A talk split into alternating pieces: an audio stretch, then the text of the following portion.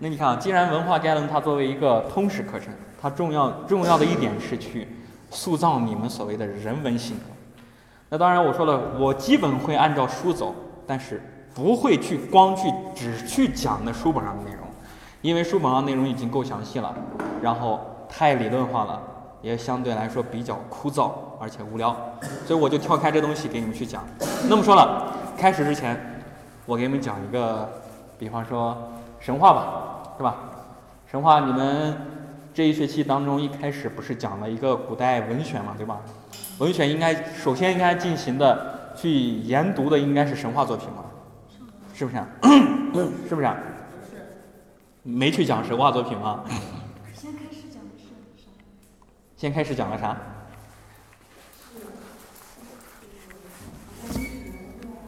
哦，这些。那没事，我来给你们从神话先先讲起啊。你看啊，我之前说过，人一开始生活在这地上，对吧？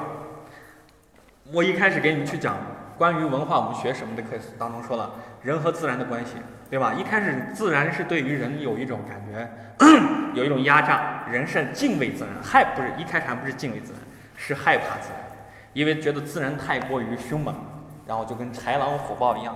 所以早早期人类的祭祀都是拿血肉去祭，对不对？拿别说拿牲口了，会拿人去祭，是不是啊？那么说了，神话其实就是什么？就是自然对于人的接触啊。我们说最早出体现于什么地方？就是神话里面。你们知道不知道有一个我我一开始在去说关于文化我们学什么的时候，去给你们介绍了一个人物叫做卡尔荣格，你们不知道吧？哈，嗯。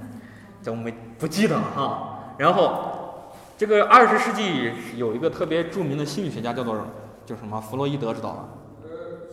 弗洛伊德他写过一个梦的解析，对吧？知道吧？梦的解析当中，他有个徒弟，这个徒弟是叫做卡尔荣格。卡尔荣格当然其实他也是秉承自他师傅，他也是从人的潜意识和梦去解析人的种种行为。但出现一个什么问题呢？就是发现，就是他们。在学术观点上有点隔阂，于是你看，这个卡尔荣格他一开始是怎样的一个人呢？他一开始就是家里面他去一开始当了个神经科的医生，然后他发他从小其实特别博览群书啊，他就看巨多的书，就家里面去看哲学书、看神学书、看各种各样的小说，看一堆，因为他家里面从小书都很多，从小的时候给卡尔荣格养养成的就是什么习惯？读书的习惯、思考的习惯。他也从小积累了足够多的知识量，而之后他是怎样？他去最后他去报了一个医学专业，出来之后当时可以去选择选择一个专业，他，但是他的一些想法其实跟好多人不太一样。为啥不太一样？就是好多人开始去出来当医学之后，我去外科或者内科呗，但是卡尔荣格选的路跟他不太一样，他专门选了一个极其冷门的科——神经病科啊。精神疾病科，他为啥选这个东西呢？就写了一个，他首先看了个东西，什么就是精神病科，专门研究神经，就是精神病，就是人的神经病变之学的学科。然后他就去那个地方去学习了，就去见习了。他就终身要去立志当一个精神病，好吧？精神病医师啊，不是精神病，精神病医师啊。那出现什么问题呢？就是他发现。这些精神病他做的一些梦呀，然后有些行为规举止当中，其实有他的潜在意识在里面。比方说，他当时接触过这样一个案例，在他的卡尔荣格，就是他的荣格文集当中记载了这样一个案例。什么案例呢？他梦到了，不是他不是不是他梦到，他看到这个小女孩，这小女孩从来没有去接触过一些有关于 宗教神话东西，她接触的特别少。但是这小女孩在曾经有一段时间里面。他时常会听到什么，就是梦到什么呢？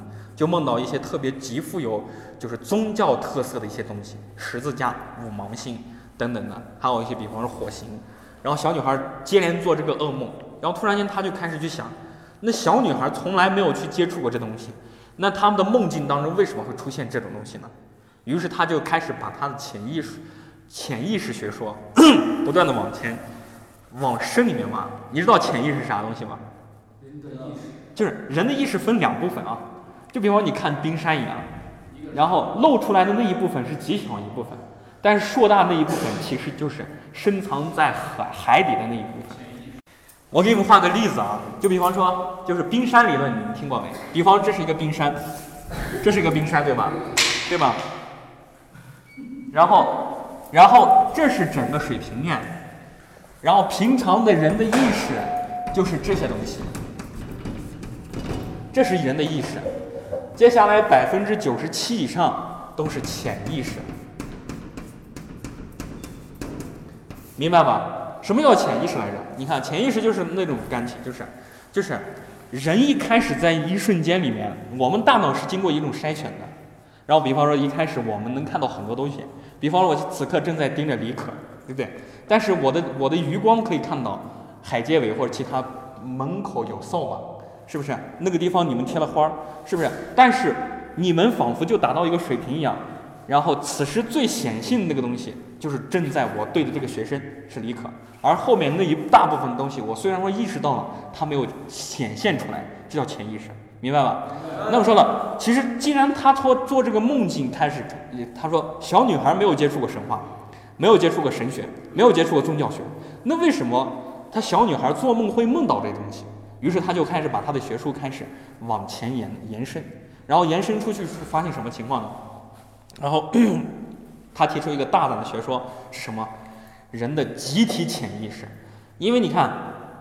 人其实虽然说我们在不同的文化当中，文化当中会凸显一种不同的地域、地域性、民族性，比方说还有一个国家性，对不对？等等的一些不同的不同的特点，但是他们其深层东西有一种特，就是有一种共通性。首先这一点体现在哪呢？我说人一开始跟自然最显性的就是交互。被记录在什么情况呢？就一开始我们所谓的这种文明还没有正式成型之前，是什么？就是神话当中，是不是？神话当中，我开始给你们说一个你们特别熟悉的神话，就是自盘古开天之地辟地之后，是不是？然后共工和祝融，也可以说颛顼，是不是？两个开始互相掐架，是不是？掐架之后，共工受不了了，直接撞了不周山。把天给撞塌了，对吗？这时候出现一个一个人开始要去补天，那是女娲吧，对吧？女娲然后去补天。我们先不说这么多东西，因为这这每一个意象当中有极其深层次的东西可供我们去挖掘。但是我们先略过不去讲，我们去讲女娲把天给补完之后，他觉得寂寞了，然后他在溪水旁边去看什么东西？他去看到自己的倒影时候，说我是不是可以按照我的模样？捏一个一个小人出来，是不是？那你看，于是你看，我会给把这些东西给你们一点一点解析啊。你看，捏人是咋捏人的呢？我去先摘一个一个树枝，然后蘸着水，然后撒到那个泥，撒到那个尘土之间，这尘尘土沾上水是不是成泥巴？然后泥巴我按照我的模样捏成一个一个的小人，人类出现了。这是女娲造人的故事，但是这个这种同类的东西，其实在各种神话当中都有类似东西出现。我们先去解构这神话当中给你出现的这些元素，我给你去解构一下，它它说明了它这其中这个神话当中给你暗含的是整个文化文明诞生的一些最基本的条件。比方说一开始啊，女娲首先是一个女性嘛。是不是一个母性？是。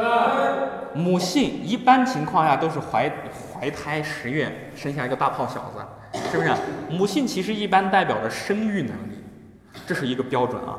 除此之外还有什么东西呢？你看，他他他摘下一个树叶或者个树枝，对吧？树枝代表的是啥？生命力。而蘸着水代表的是啥？生命所必须的有有一样东西，就是饮用水嘛。是不是拿水，然后洒到地上？地是啥呀？那说明了这个地是距离河河之边的，对吧？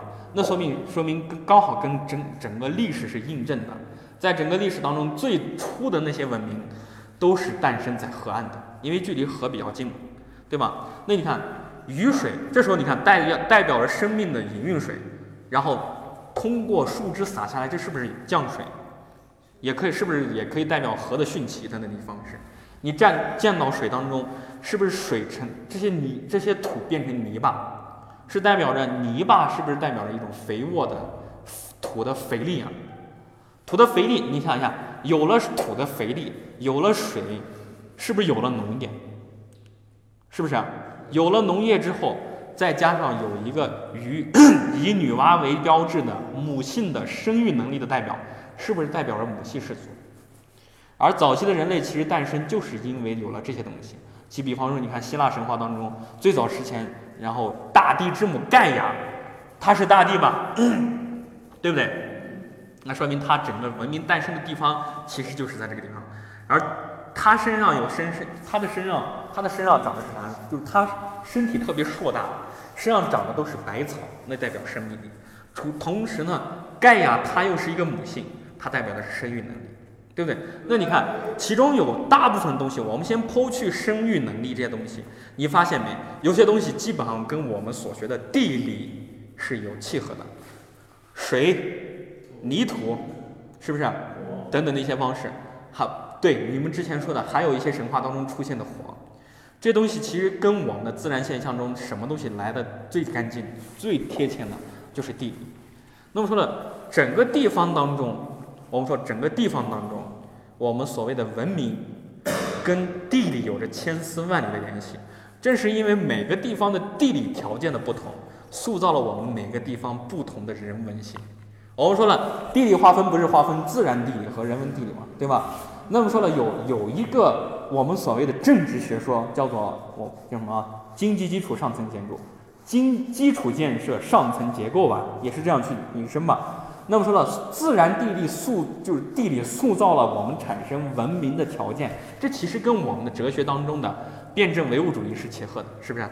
地地理代表的是客观存在吧，而之后客观存在跟人的主观相结合，必定会产生一种特别怪的东西，就是自然的人化，也就是所谓文化。那你看啊，最早的时候，你比方说，你看啊，你看我们说的，就是我们先。接着可以把这故事往后讲，接着把这个故事往后讲。我们在东西方文化当中，其实都同样还可以看样类似一样同样的一种神话。比方说什么神话来着？就是就是中国这边是大禹治水嘛，是不是？大禹治水把这个泛滥的源头给你给你指出之后，整个九州大陆开始呈现出来，是不是？人按照动物的习性，每一个动物的习性，按照动物的名称去命名。于是诞生了九州吧，是不是？这代表了什么？最早的时候，水临近于水的地方能诞生文明。所以你看，当时的你看，所以你看，所以你看，还有一个，比方说希腊神话当中的诺亚方舟，是不是也跟水有关？你其实看各种神话当中都有一种水泛滥的东西，为啥情况？你说明了最早的人类它是聚居于低洼的积水之处，因为这个地方有肥力，是不是？但是人一开始没有那种科学的，就比较科学的防洪治灾的那种能力。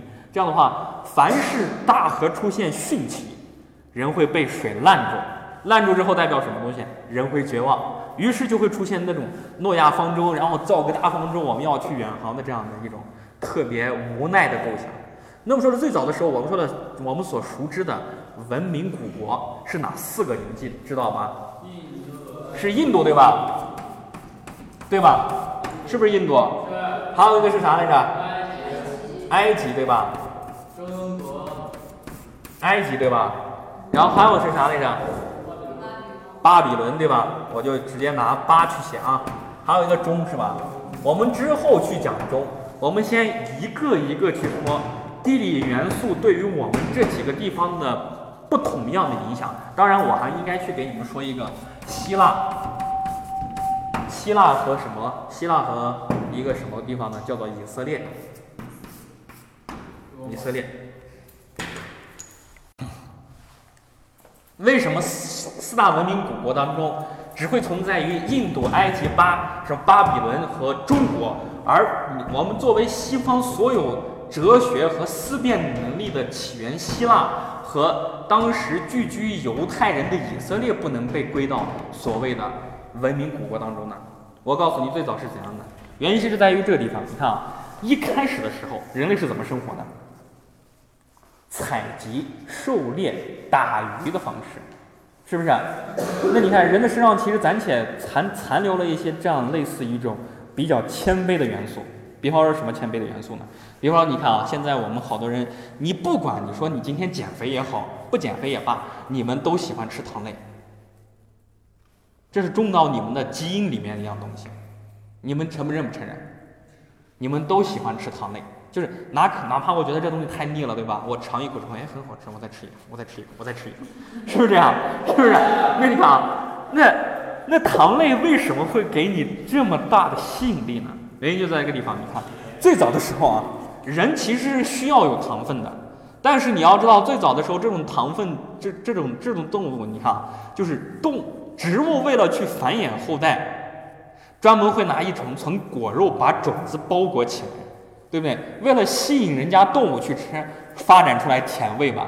但是这种甜味的果子一般结在哪儿呢？树上嘛，对吧？是不是树上嘛？那人其实不善于爬树，对吧？是不善于爬树，对吧？所以我们当时古时候人类是怎样去吃这果子的呢？是等着熟透了。烂透了掉下来，或者说某一个长颈鹿或者一些动植，就是一些动物吃剩了之后掉下来，我们赶紧去吃，说明糖分我们需要，但这个东西是很少的，以至于我们到现在一直现那之后，我们我们原始的一些记忆还存留在至今，我写到我们基因里面的，所以说我们觉得糖分很少，应该多吃，所以你看糖对于我们有一种致命的吸引力，对吧？那你看。以糖分为例，其实人类这好多东西都有一种偶然性。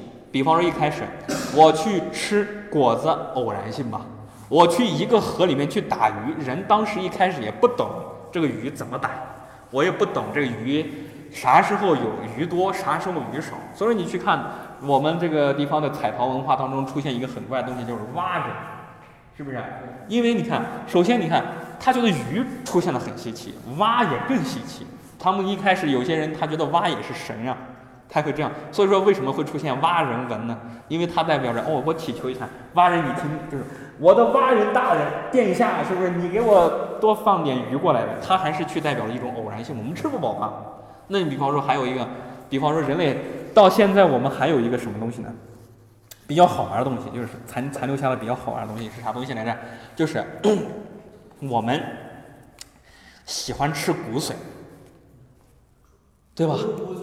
是不是要去吃骨髓？我们知道骨髓是好东西，我们都要想办法要去去掘那个骨髓，是不是？然后把那东西掏出来吃，吃到嘴里面。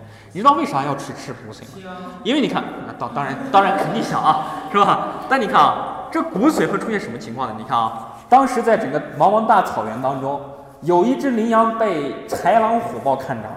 那你觉得人在这个时间段里面？能斗得过豺狼虎豹吗？你哪怕有一些尖，就是长的木棍儿啊啥东西，你当时还是没那么厉害嘛。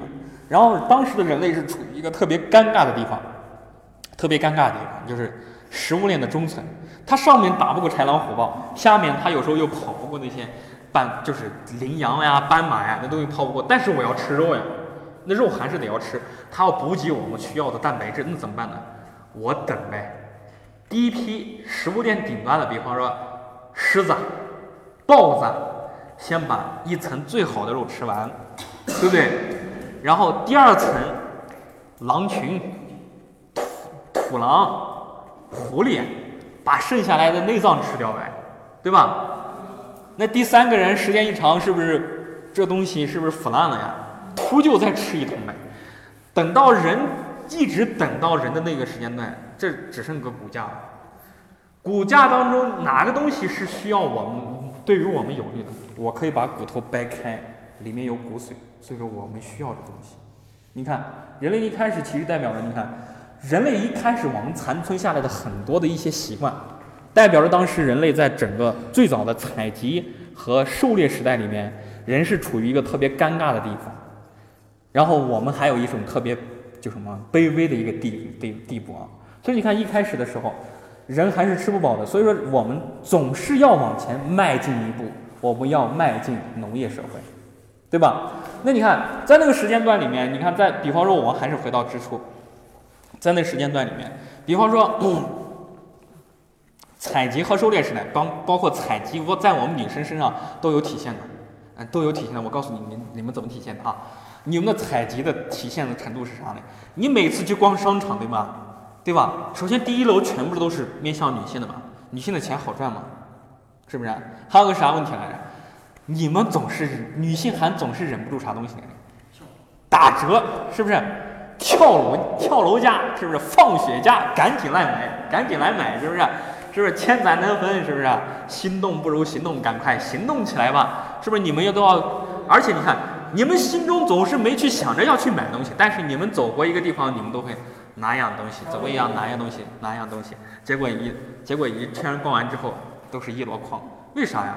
为啥现在男性他会特别喜欢，比方说专注的时候会猫在那儿，然后在那儿，嗯，比方说你说在网上打撸啊撸也好，是不是？看电影也好，是不是都在那儿就坐在电脑旁边，是不是？为啥？这其实也是我们原始人遗留下的一些记忆。女性负责的是采集，所以说你们女性当时觉得有好东西就应该往自己的篮子里面放。就我经过一路，是不是有果子我就摘起来放我篮子里面，摘起来放我篮子里面。那男性为什么要一直猫在电脑旁边呢？那有一个问题啊，是啥来着？是。是你想一下，你们打猎可能激烈的运动只能一那一会儿，所以说你看，男生激烈的运动，比方说百米冲刺，只是瞬间的，爆发力很强，对吧？因为他要去打猎，这是残留下来的。但是大部分时间男男生专注的时候，你会发现极其专注，为啥呀？你说当时林，你的前面有个斑马群，对吧？你去打猎不可能，哇，去打猎呀，不可能这样吧？你是不是要猫在草丛里面？是不是这样去看，这样去等，然后？掐就是什么？掐一个特别准的时机再行出马，敲着一个动物之后，你一般都能成功，是不是？这是采集和狩猎的习惯在我们人类上的一种累积。但是在那个时间段，因为你看，因为你看，他瘦下就是他打到的那些食物是极其有限的，是吧？极其有限的，所以早期的时候没必要去分工。我们每个人一开始上班就一开始去打猎，当时古时候不存在上班啊。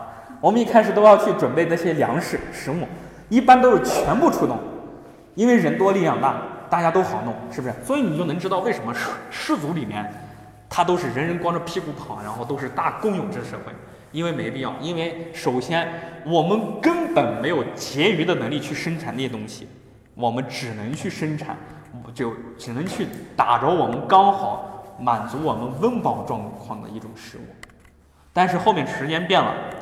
居就居住在水边的人突然间发现，每次河水泛滥的时候，泛滥的会时候会出现什么情况呢？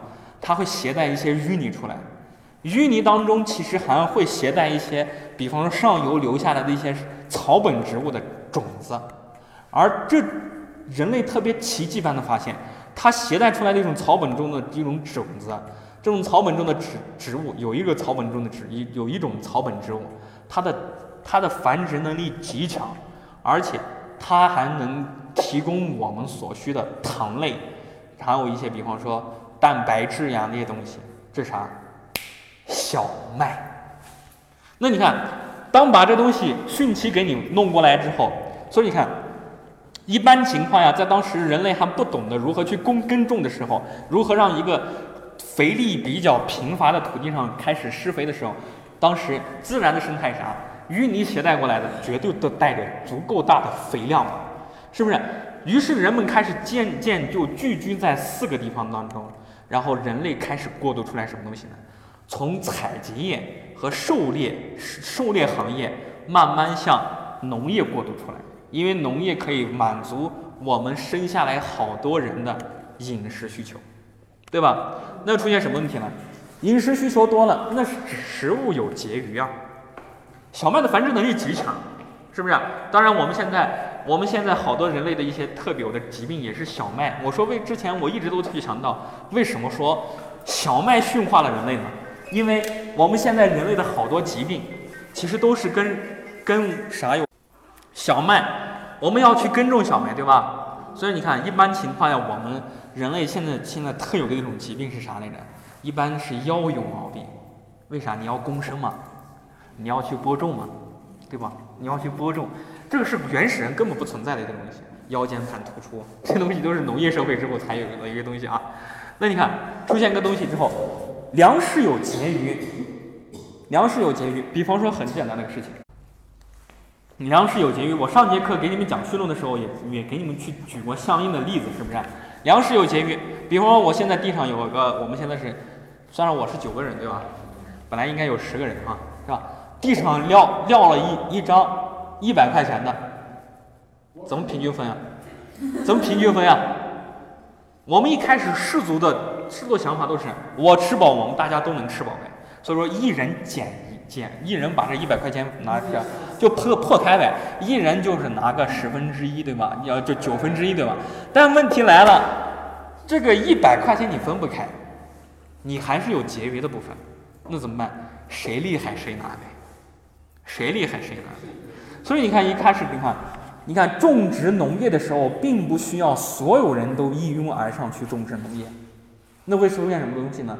有我就出现了农业产生的时刻，我们所谓的分社会分工也就开始了。我负责，比方说，我负责把这东你你采集来的东西给你弄成一个木面粉或者其他一些东西，或者是扎成一个牧草用用这个东西。另外一部分干嘛呢？你去负责打猎，是不是？打鱼，是不是？你负责干嘛呢？你负责盖房子呗。还有一部分人干嘛呢？负责记录呗，等等一些方式。然后人因为有了分工，于是有了阶级。农业的产生，这就代表了为整个阶级社会的产生奠定了基础。能明白这意思吧？明白。那你看啊，那你看一开始农业产生的时候，所以说最早的聚居在这四个流域的四大文明古国，比方说印度、埃及、巴比伦和和中国啊，它是什么情况呢？它一开始都是河谷地带，比方说我们的印度有什么？有印度河和恒河嘛，对吧？然后埃及有什么？尼罗河嘛。然后巴比伦呢，就现在的伊拉克那个地方，底格里斯河和幼发拉底河是两河流域，美索不达米亚平原嘛，是不是？然后中国呢，黄河、长江流域，你看都是河谷地带诞生了最早的所谓文明。那文明诞生的初衷在于阶级社会。那代表什么东西？有一部分人吃饱了，总有一部分人闲着。这部分人闲着干嘛呢？我创造我们高于动物的那些想法是什么东西来着？很奇怪那些东西。我告诉你是啥来着？就是所谓的绘画，什么讲故事吟吟诗歌，就是歌赋，是不是？还有什么东西？还有一个，比方说雕塑艺术，都是因为我吃满足了我的温饱问题之后，我有了余力去干这个事情。那你看，所以说阶级文明诞生的这个四个地方是最早产生阶，就是这四个河谷地方是最早容易产生阶级的地方。那为什么希腊它没有诞生，没有被归到四大文明古国的原因呢？原因在于希腊这个地方，你们你们对地理比较熟悉的人，你就知道希腊是一个巴尔干半岛，对吧？巴尔干半岛这个地方是什么情况？支离破碎，它首先土地相当贫瘠。因为地中海地方，它的整个土地泛的是一种碱性啊，碱性不是不是不不像我们现在是可以去种植葡萄出来啊这东西。当时古人我们就要种粮食，但是人类又不会改改改善整个土地的肥力，那怎么办？只能想办法去另辟蹊径，知道吧？所以你看，刚好地中海这个地方出现之后，当时整个历史当中会出现什么情况呢？西方画的国土当中。就是画的地图当中啊，画的地图当中，他们总是觉得地中海那一片儿是世界的中心大洋，所以地中海放放的巨大，巨大，所以他觉得地中海是世界所有的轴心，因为在整个他们一开始的希腊人也是这样认为的，所以你看，它的土地特别贫瘠，不适合发展农业，它不可能发展农业。而且没有像这种河谷地带一样，你看这几个河谷地带，他们一开始拿一小撮开始去去成立一块儿，也就成为一个聚落，成为一个一个大的部族，成为一个国家。但是希腊不一样，它没有河谷，它是一个支离破碎的。那我们该如何去去去开始去稳定我的所谓的统治统治阶层呢？我拿城邦国的方式去给你呈现出来。于是你看最早的时候。你看希腊文化当中会出现什么情况？会去出现什么情况？我开始我虽然说，你看，我虽然说没有土地种粮食，但我是不是可以通过航海的方式把粮食运过来？是不是运过来？所以说，你看为什么希腊能成为西方我们现代的什么，就是现代哲学的一开始的起源？就比方说西所所有的西方的整个思辨能在希腊这个地方诞生的原因在于，他们首先的一开始文明诞生的初衷就带有一定的商业目的，明白吧？所以你看他们建设的环境是什么？奴隶制制度之下，看，比方说希腊，奴隶制制度之下，然后开始怎么情况呢？开始 开始往上建东西啊。他们你看希腊一般情况也会出现什么情况？就是，呃。一天百分之八十以上时间，就是生命中百分之八十以上的时间都在开会，因为我们都是要商量干啥事儿，是吧？干啥事儿？然后那出现什么情况？那平常的整个生活琐事怎么办呢？女性去看，奴隶去干。那奴隶主干啥呢？奴隶主不知道干嘛呢？有时候太无聊怎么样？仰望星空呗。然后我研究，我研究这个这个海对于人的关系。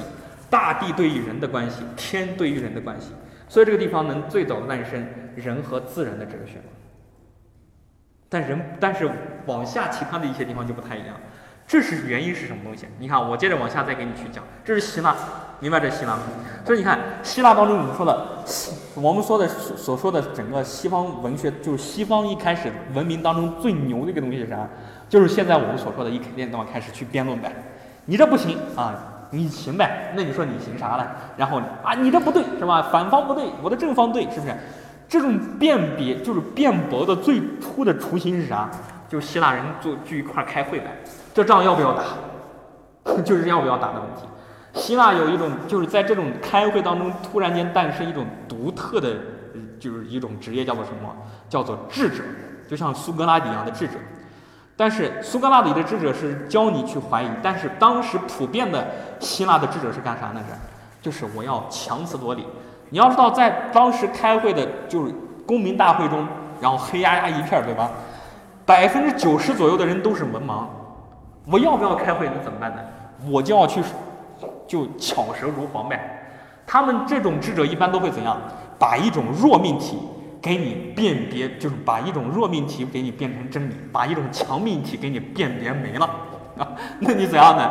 就比方我给你举个例子啊，给你举个例子，你看他们的整个辩驳术有多强啊？你看，你看，我给你举个强强命题，就是运动是真实的，这是肯定是真实的，这想都不用想，这肯定存在的，这是真实的，那还有个问题是啥？它的弱命题是啥？运动是虚幻的。对不对？对不对？但是很明显，你们现在我们摆在我们面前，我们明显很明显第一个对啊。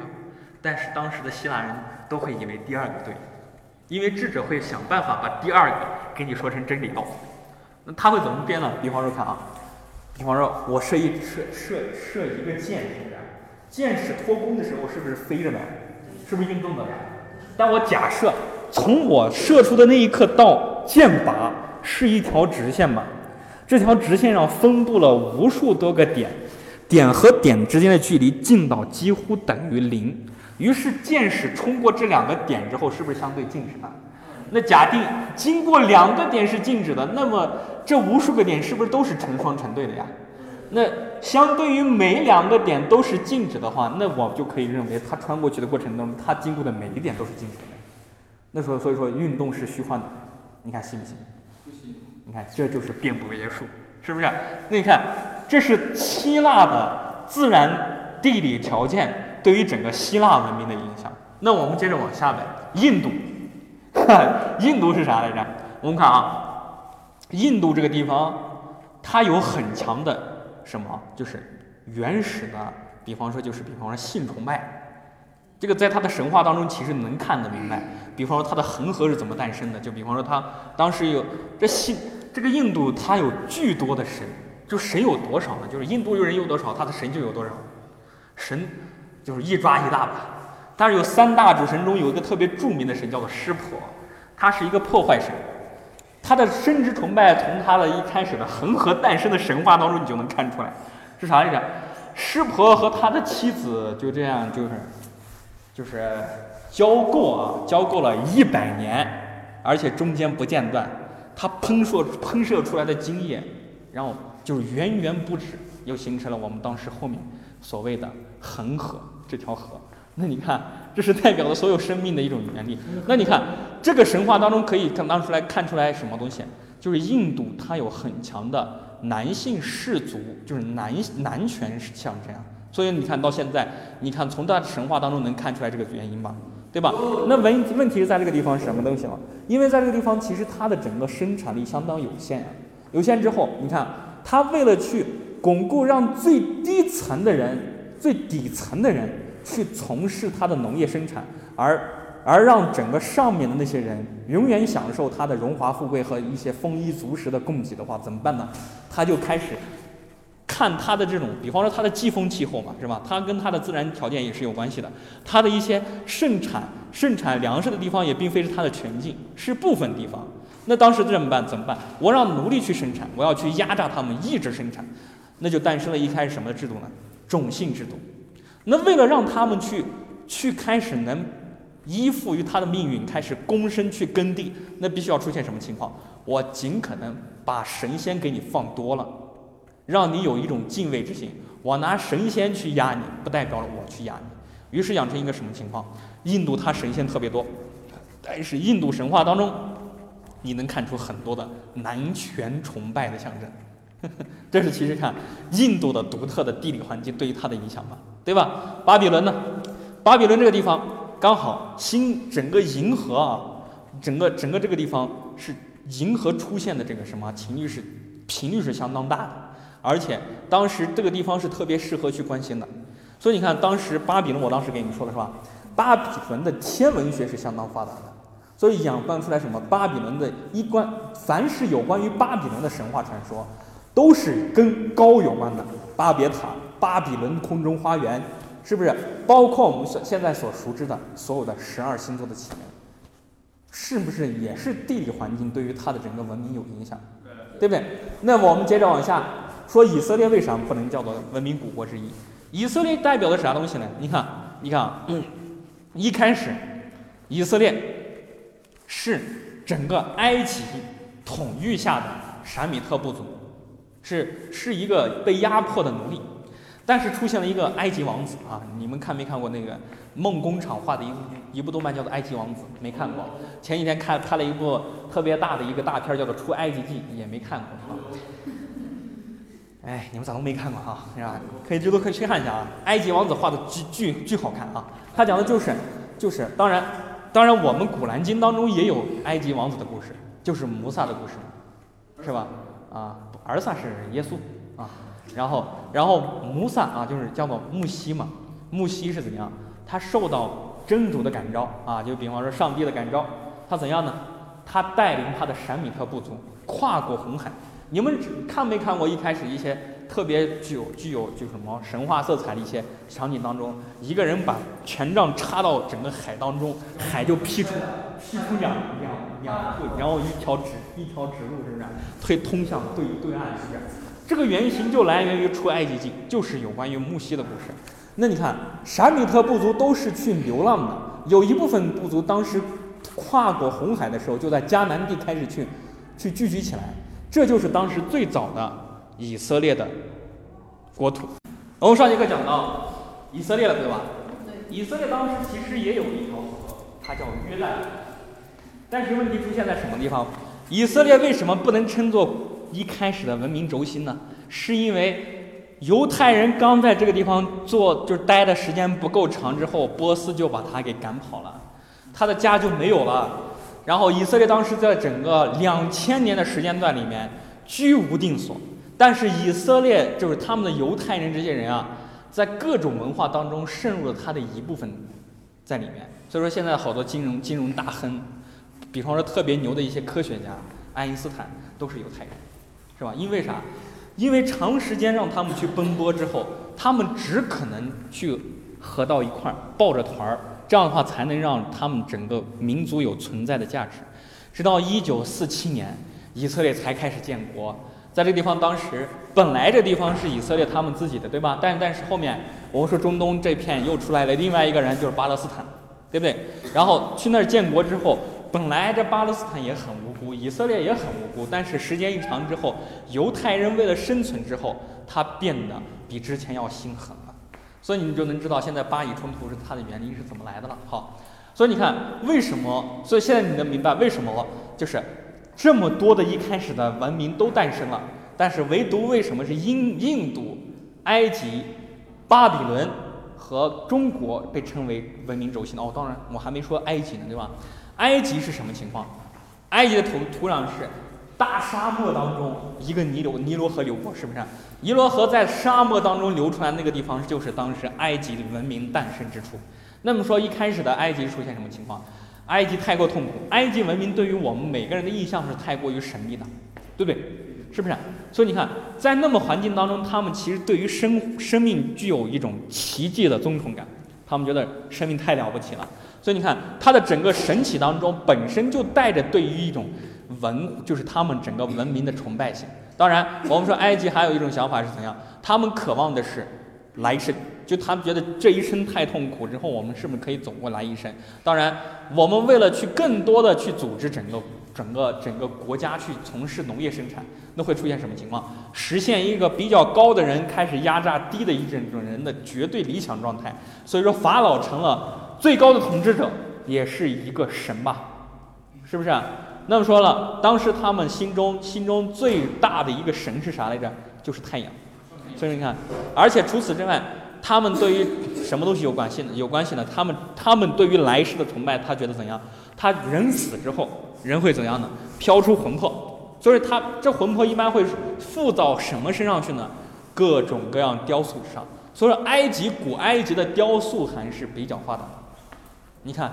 木乃伊外面的光棺椁都是一个雕塑的形象，是不是？还有一开始金字塔当中有各种各样的法老像，是不是？包括狮身人面像，是不是都有这种环环境啊？那你看，其实你看不同的地理环境造就了不同的人文的特点。所以说，你看自然地理为基础，塑造了多变多样的什么人文地理。这其实就是地理对于整个文明的影响，举的具体的实例吧。是不是？那么说了，那我们回来看中国，是吧？看中国，中国，中国是怎么来的呢？我告诉你，再给你们去讲一个神话啊，是吧？是吧？我当时跟你说了，是不是？我当时跟你说了，我有一段神话肯定还会再去给你们讲，就是一开始中国为什么是西高东低的？那么说盘古开天辟地之后，地势当中形成一个叫什么擎天柱、正天神柱。在哪儿呢？不周山，也就是现在所谓的昆仑山，是吧？昆仑山这个地方，但是后面出现什么情况？就是皇帝的直系后裔，他叫做颛顼。这个颛顼巨难写，我给你写一下啊。颛顼是这么写，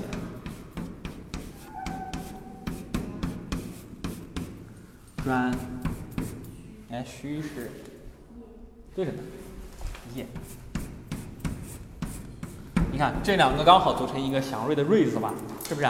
颛顼，他是皇帝的直系后裔，但还有一个炎帝的直系后裔是谁？共工，我们所熟知的水神共工嘛。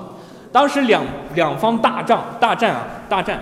但是真实的传说当中是怎样？就是共工用水攻啊，然后水攻，然后把整个部族大部分的土地都给淹了，淹了之后不得民心嘛，所以说就一开始人们就开始举那谁？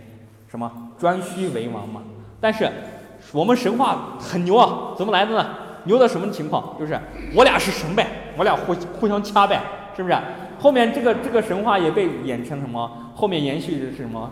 共工和祝融之间的战争啊！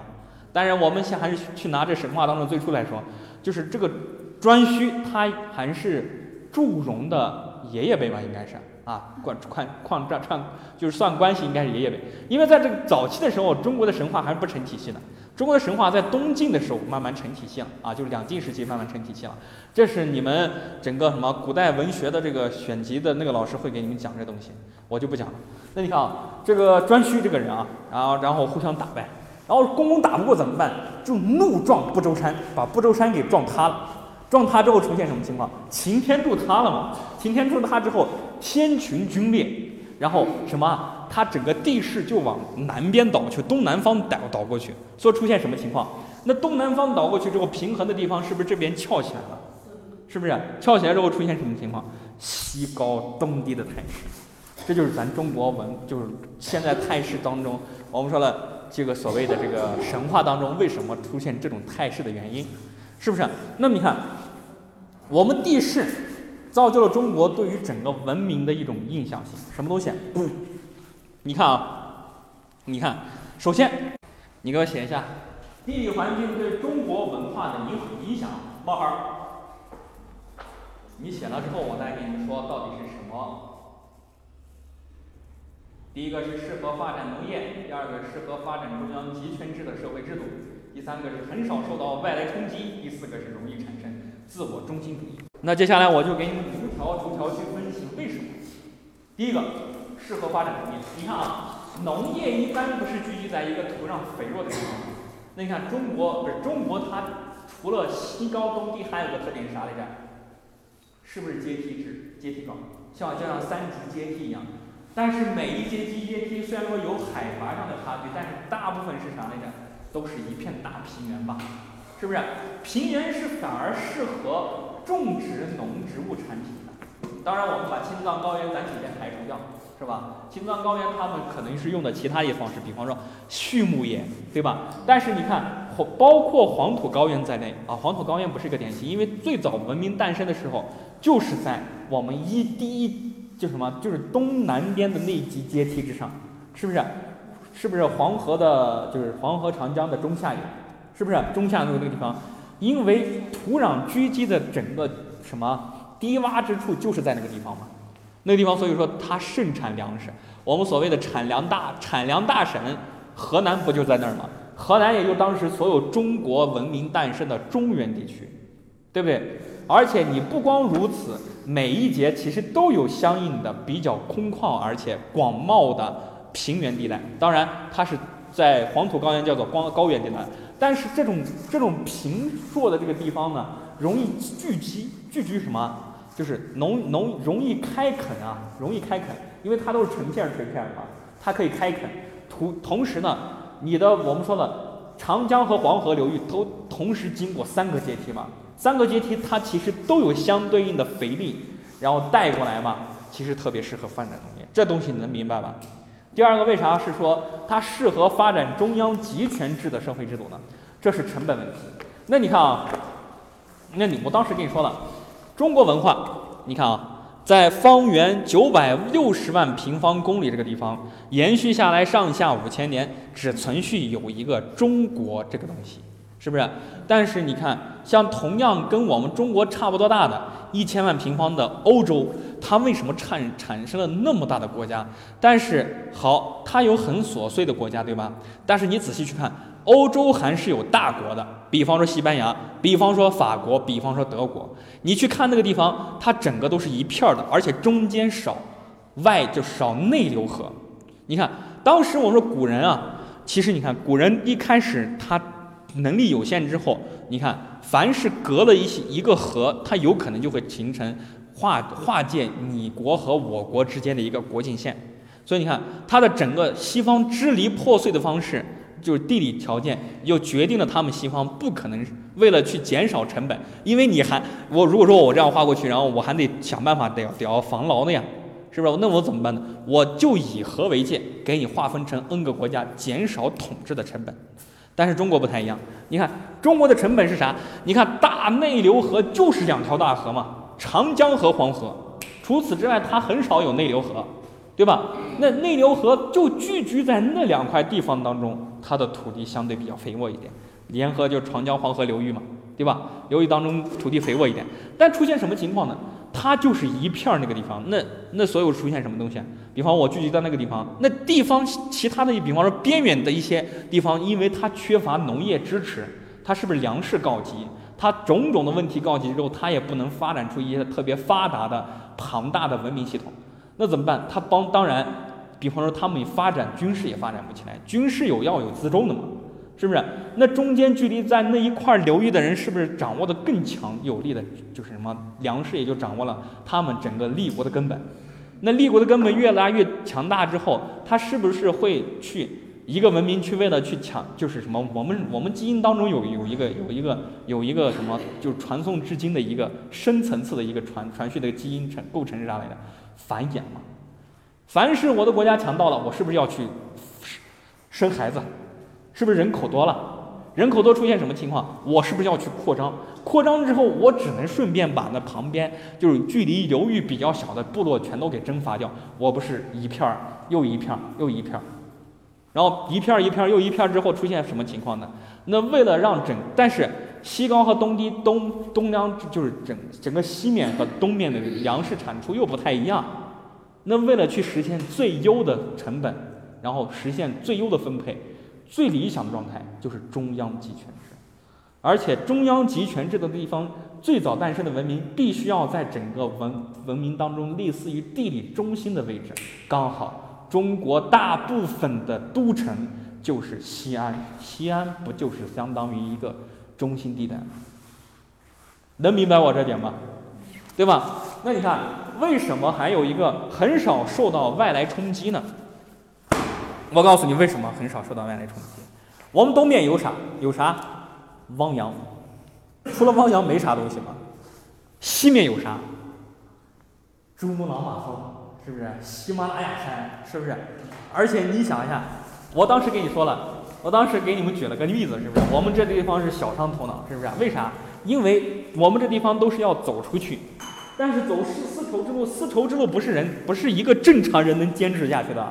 它沿路经过的温度带是整个整个变化性相当之大，温带到比较高原的气候，同时同时要经过荒漠地带、无人区，是不是？种种的变迁，是不是？当时走一趟西域是，那是提着命的行当。所以你看，那你看这条路进从外面。就从内陆上面往中原地方走，只有丝绸之路这条路。那这条路根本就不适合行军啊！你只能往里进，但你不适合带大批人马进来，你也出不去，是 吧？是不是？你也出不去。你看，往这边走特别痛苦，是不是？往这边走，汪洋大海一望无垠，是不是？我望不到头呀，是不是很痛苦？是啊。所以你出现什么情况？外面确实很少能。进驻咱的中原地方，因为西面的这个高原地区本来就是天生的地雷，这能明白吧？是吧？这能明白吧？因为你们看居居住在藏区的，就是同学，你们肯定都知道，因为藏区的很多地方其实整个到现在为止还是特别不适合行人的，对吧？对吧？那别说当时的时候，我带着大部队去远征，肯定也不可能攻到这个地方来的？所以你看，在整个西方的奇幻文学当中。它就是衍生自我们这种传统当中，最东边总有一块是山隔着的，我都不知道那里面是啥。原因就在于什么？中国对于他们的印象就是这样的。那珠穆朗玛峰、喜马喜马拉雅山脉直直接那样挡着，我不知道山的那边有什么，我都不知道嘛，是不是？那你看这一点，那出现出出现什么情况？你看，我当时跟你说了，除此之外，你们说了中国这个特特地之后，比较丰硕的粮食供给一般会聚集在。长江黄河流域，对不对？长江黄河流域土壤比较肥沃，说明它的整个资源比较丰硕吧？丰硕成了什么？我会养养了足够多的什么，就是精壮的人士呀，什么什么精兵良将呀，对吧？但是我们西方都会出现什么情况？他们西方就是，比方说我们距离我们北边的和南边的，他们最早都不适合去发展农业，所以我们中国人，中国中原一地区一开始就叫什么戎啊？蛮呀，都是骂人的话啊！但是你看，他们一开始，他们他们也没有农业，那怎么办？他们只能保持一种比较弱的一种形态，是啥来着？就是逐草而居。我放牧牛羊嘛，我牧马嘛，对吧？这样代表的是一种逐草而居的畜牧生活。畜牧生活它完全不可以支撑起来一个庞大帝国的文化支撑。于是你看，少数民族一般都是比较弱的。所以你看，羊城是一个什么东西？泱泱大国，咱中国就只有这么一个地方这么牛，是不是？所以我们中国为啥叫什么？就是天下当正当中，正当央，正当央啊，就是咱的国土。所以说，我们的中国就在养中心之国，世界的轴心之国嘛，是吧？这所以说养成的什么情况？就是自大嘛。你包括对于少数民族的命名，其实带有很强的，就是自大性。是不是？当时呢？你看乾隆使团是吧？乾就是当时来进就是就是什么来给乾隆送礼的那个使团是吧？他带了一堆代表先进文明的东西，乾隆一看，这东西就是闹着玩的，我不要，我不要，是吧？但你看他们带过来的望远镜，他们带过来的火枪，正是他们带过来的火炮，甚至包括他们精致的马车。你看似这些东西，在整个乾隆当时就觉得你们蛮夷之地，你们就是哄小家家的，是吧？我们这个地方最好呀，是吧？我们这都是天朝上国，是不是都看不起？结果最后西方人打通过这片汪洋过来之后，他打判打破中国的国门之后，发现什么？金玉其外，败絮其中嘛，是不是？中国内里面腐朽不堪嘛？这是中国地域所养成的祖中国祖独有的一种文化特质。我们接下来看书啊，我们看我们看中国的疆域这个地方。当然我我也只可能讲一部分，因为你看我们这个电子版白板是坏的。这个疆域的部分，你不适合拿文字去看，你适合要一一对到整个什么整个地形图上去看。我通过这个疆域，哎，你就听我讲吧，你们就不要看了，你们就知道呢，你这脑子当中形成一个印象就行了。你们大体感兴趣可以下去专门查一下中国历代的疆域图，明白吧？然后你听我讲就行了。我们说了，中国的疆域其实就发发，中国疆域的变迁其实可以牵动一条线呀。不光牵动的是咱中国这条历史发展的轴线，同时也牵动的是西方文化的一条轴线。我带你，我告诉你怎么是相互作用的。你看啊，最早的时候，传说中的文化，传说中的朝代，最早来源于夏朝。咱中国叫做华夏民族，对吧？但是夏朝其实并不代表是一个部落，要不不是代表一个王国，它有可能代表的是一个氏族部落。氏族部落。然后他们开始选举出来一个比较强的部落酋长，他就代表着我们的王，就当时的夏王嘛，对吧？对吧？夏王，你看，凡是你们，你们都是学，你们都是文科吧？对吧？你们当，你们还记不记得当时夏朝的疆域只有那么一一点儿，是不是长江中下游的那么一圈儿这个地方，就只包含一个河南和山西的部分，对吧？当时的整个王朝是安邑，安邑是在整个现在现今的河南的北部这个地方。你暂且知道这个地方，我说了，刚好印证的什么东西？距离比土地比较肥沃的淤泥地带，就是低低洼之处，容易诞生文明。刚好这个地方聚集了足够多的，因为这个地方刚好是下游，从这第二级阶梯往地下，就就刚好形成的一个什么，就是淤泥堆积的三角地带嘛。是不是这个三角地带就也就代表了足够多的肥力？于是我们中国文明就诞生在这个地方。这是夏朝，夏朝是公元前二十一年。你看，往今我们现在是二十一，公元二十一世纪，是不是？然后这个，然后夏朝是公元前二十一世纪，距离我们有四千两百年到三百年之久这么远，是不是？而后是什么东西？商朝和什么？商朝之后就是西周嘛，对吧？西周，然后你看西周，他们也只是在那个地方当中稍微扩了一部分那地方，但是扩的地方不够大。我们说西周，我们说了，我们看历史学当中，我们学到一个词儿叫做封建制，对吧？封封而治，但是封建制，我告诉你，在打什么时候就结束了呢？就是在春秋战国时期就已经灭亡了。这是因为封封了诸侯国去，我把国土分成 n 块，你给我封封而治，这叫封建制。但是秦汉时期走的是另外一条路，不一样的。但是你看秦汉时期，你们还记不记得中国？比方说，我给你画一下啊，中国，中国是啥来着？你看啊，我画的东西不太好啊。你看啊，这一开始你看，中国这一开始大体是这样对吧？然后这是一个。这是一个这么个岛，对吧？对吧？你看啊，一开始是不是只有这一片儿是咱的中国，对吧？而后你看秦朝的疆域，它就扩到这么大了，对不对？对不对？那你看它扩了个什么地方？往南扩了。在春秋战国时期，存存在两个小国，就两个两个诸侯国，它叫做楚国和越国。但是我要告诉你，楚国和越国不归于我们华夏部落。当时最早的华夏部落不。不包含楚国和越国，但是长时间的东就是什么两周时期的这样风风筝之害之后，我们开始南侵了。南侵之后，把秦统一六国之后，直接把这些地痞给吞并了。通并了一些楚国人，是不是？楚国人，然后也就诞生了我们诗歌当中的浪漫流派的始祖楚辞嘛，我们的屈原嘛，对不对？对不对？那你看，还有一个是啥呢？还还包含另外一个部分是啥来着？越国，我们只是吞并了一部分的越国，但是有一部分越国怎么样呢？有一部分的越人，他为了去逃脱你的统治，他就开始乘上小木舟远航，远啊远啊远，一直跑到现在什么地方？越南。为啥叫越南呢？就是这么来的，明白了吧？明白了吧？这是咱的咱的，你看秦朝时期，而之后出现什么情况的呢？你看啊，这时候你看中国人和少数民族的直接就是直接冲突不是很多，对吧？直到什么时期开始出现？就是西，就是什么西汉时期，汉高祖刘邦开创了西，就是汉朝。因为汉朝在中国历史当中太伟大了，所以中国的主体民族被叫做汉族吧，对不对？那你看啊，汉族时候，你看，但是汉族之后就发生什么情况？少数民族开始跟我们中原地区有很多的隔阂，就是磨合。为啥呢？因为因为在这基础之上，汉朝是不是这样走了？是不是这样这样凿通了个东西出来？是不是？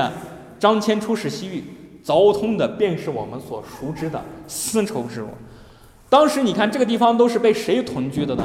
少数民族聚居地区。那你看这个地方，所以说你看，所以说你看，正是因为我们把少数民族的一部分的来，就是什么，就是什么所谓的他们的粮食供给线都给断掉之后，他们一开始少数民族没办法了，他为了去生存。他只能去侵犯中原。当时当然还有一种独特的地理，就是外面气候因素是什么？刚好在这个时间段，整个温度带南移了，就是寒带南移了。人类慢慢一直往前的时候，南移之后，他们北边的就是什么土壤和草木不再那么丰硕了。先后时期不光出现在中国的南迁，中国的少数民族南迁，而包括西方的。少什么？诺曼人也开始从一开始维京海盗嘛，一开始从一开始的那个丹麦那个地方也开始慢慢一点一点往南走。原因是啥？因为寒带南移了呀。那你看地理环境对于整个人文的影响还是很重的吧？对不对？对不对？那你看，而后你看汉朝之后出现什么情况？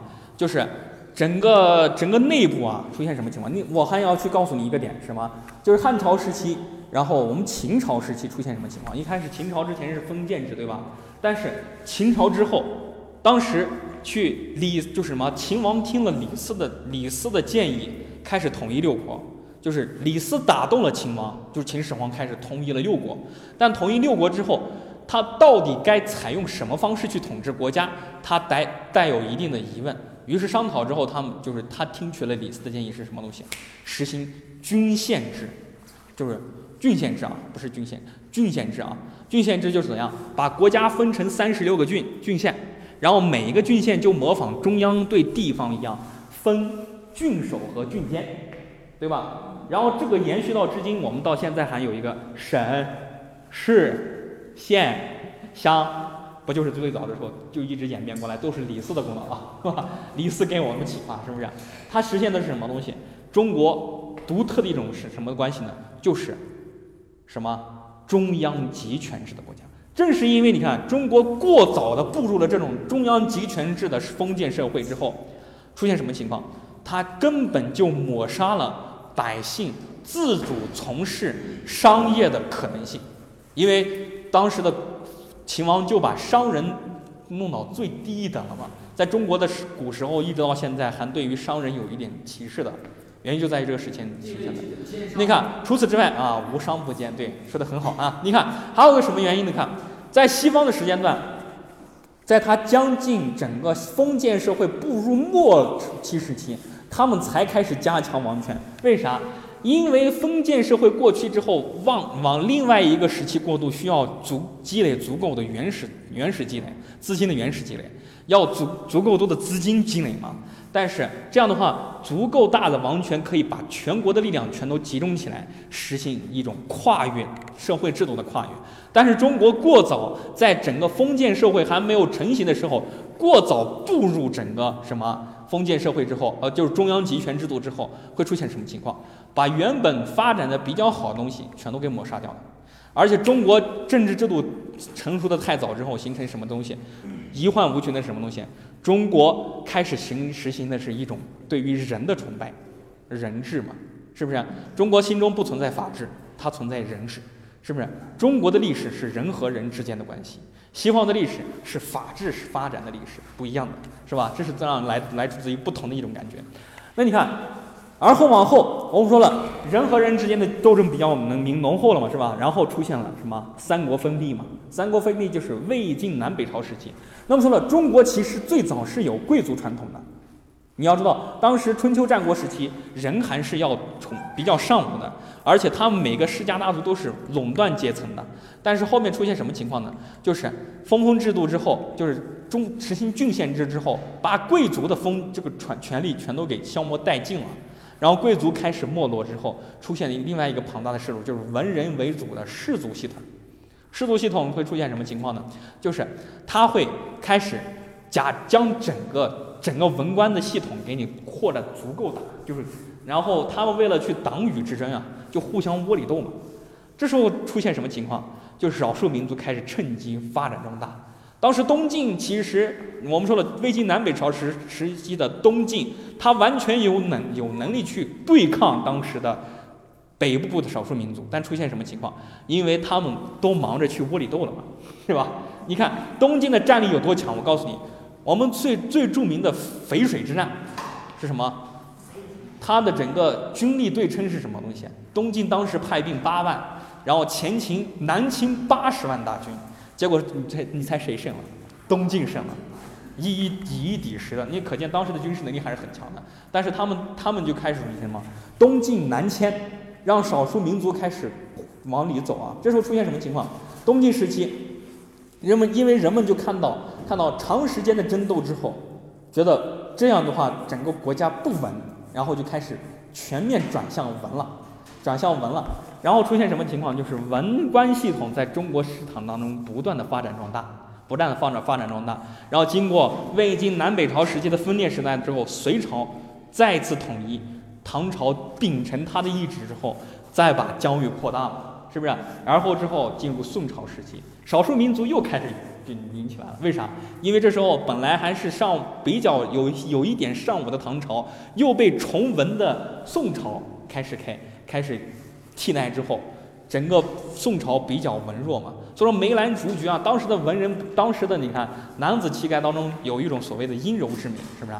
为啥呢？他不再是渴望当时一开始披荆斩棘、骑上战马、建立功勋，而是去吟诗作赋。所以说，中国的文化、文化、中国的文学在宋朝之后达到了顶峰，但是我们中国出现什么情况？整个武力开始逐渐往下降了，往下降了。然后我们出现什么？当时元朝开始进来之后，疆域扩到足够大，少数民族基本上没了，是吧？都是都是咱大元的天下，是不是？我们元朝的铁蹄谈完之后，然后蒙古族当时也很野蛮嘛，他们觉得你们崇文嘛，那我就分三六九等，把文人分到最低一等。而之后呢，出现什么情况？但是元朝对于中国整个中国文明的传承系统破坏还是很严重的。而后你看。再怎么回升，也达不到当时唐朝那么全盛时期了。而后我们说的明朝，然后清朝，终于奠定了慢慢向我们现在所熟知的中国疆域开始去转变，明白了吧？这是咱中国疆域转变的一个脉络，是不是很清晰？好，那你看，中间我要告诉你，就是这个啥，少数民，就是我们中国人联动西方人的一个一个一个什么，就是一条线的这种。这种这种对冲是怎么形成的哈？我给你我给你买两，我给你讲两条线，以这两条线作为我们这一节课的结束，是吧？第一条线啥来着？西汉时期，西汉时期北方我们中国所面临的一个少数民族是突厥吧？是不是？然后 汉族一直都在跟我们河西走廊这片，然后突厥都在，然后什么相互征讨，是吧？因为突厥占着当时的大部分的。就是什么丝绸之路这个地方，当时为了去凿通丝绸之路，他不光要去要去凿通，而且还要把那驱驱奴给驱驱赶完，知道什么怎么？那出现什么情况？就是汉武帝是不是打的最凶？是不是？他直接把就是突厥啊就赶跑掉了嘛？哦，匈奴不是不是不是突厥是匈奴啊，我说我说错了，我纠正一下，匈奴啊，匈奴北北逐匈奴，把匈奴赶跑了，赶出河西走廊，把这块地方给腾出来了。那匈奴得要找地方呀，那怎么办？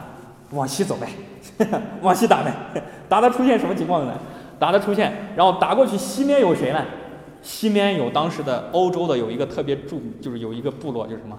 罗马人在唐时长长期的征战过程当中，他把所见所征讨的所有的欧洲人分成三大部族：日耳曼部族、斯拉夫部族，还有什么凯尔特部族。日耳曼部族就是他们认为的蛮族嘛，就当时的德，就是德国这一脉，其实都是这一块。其实当日耳曼不能说当时的德国，就代表着欧洲大部分人。